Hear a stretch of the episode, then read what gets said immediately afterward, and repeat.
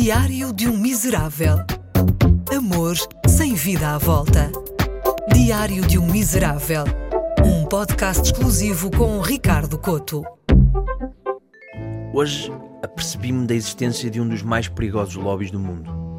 Trata-se de um lobby que põe em causa o progresso civilizacional.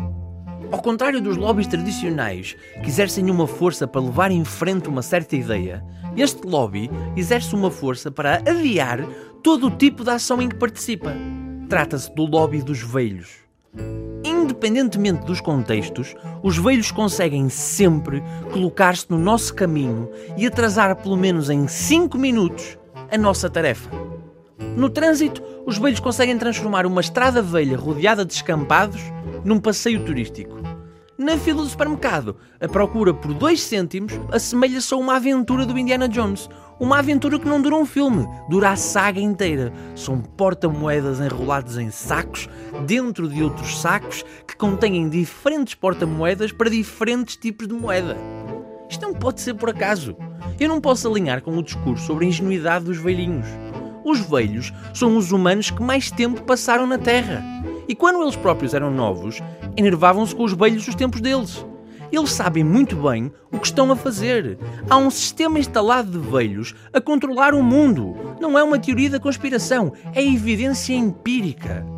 Por que é que há sempre tantos velhos sentados em paragens ou em jardins? Ah, é porque gostam de sair à rua, mas não têm forças para andar. O Tanas, a ver se ao fim do mês não dão corda às canadianas para ir buscar a reforma. Os velhos sentados em bancos espalhados pela cidade são, na verdade, agentes infiltrados. Eles passam informação sobre o movimento nas ruas para enviar brigadas de velhos para a repartição das finanças.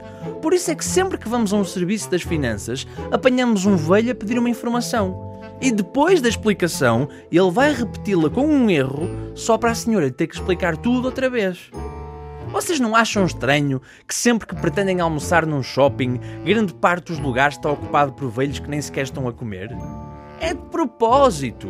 Os velhos, sabendo que já não podem viver como gostariam, decidiram estrovar a vida aos outros, só para se divertirem. Não há nenhuma razão para ver reformados ocupar autocarros em hora de ponta ou restaurantes e cafés em horas de refeição. Ainda assim, eles instalaram-se lá. São uma milícia munida da mais poderosa arma de todas tédio. Reparem que um velho conta sempre uma história completamente irrelevante e desinteressante com um dramatismo exagerado. Uma vez, nunca mais me esquece, o meu falecido irmão Adércio virou-se para mim e disse: Hoje está sol. Eles sabem que temos misericórdia deles e aproveitam-se disso para matar o nosso tempo. Eles por dentro riem-se da forma como nós não sabemos dar uma tampa a um velho. É mais fácil acabar com o amor da nossa vida do que dizer a uma velha que não se quer saber a história de vida das netas dela. A solução possível, a bem do avanço saudável da sociedade, é segregar velhos. Deixá-los confinados ao seu cheiro a mofo e xixi ressequido. Como? Criando filas especiais para velhos cafés para idosos, onde o pão tem sempre de ser molhado no galão. E até para conseguirem perceber tudo à primeira, pôr o Fernando Mendes como alto embaixador do Ministério das Finanças para os velhos. Só assim mudaremos o paradigma social. Passaremos do tradicional dito as novas gerações estão perdidas para o mais adequado. Os velhos são manhosos. Só assim poderemos tornar o mundo num lugar melhor e sem estorvos.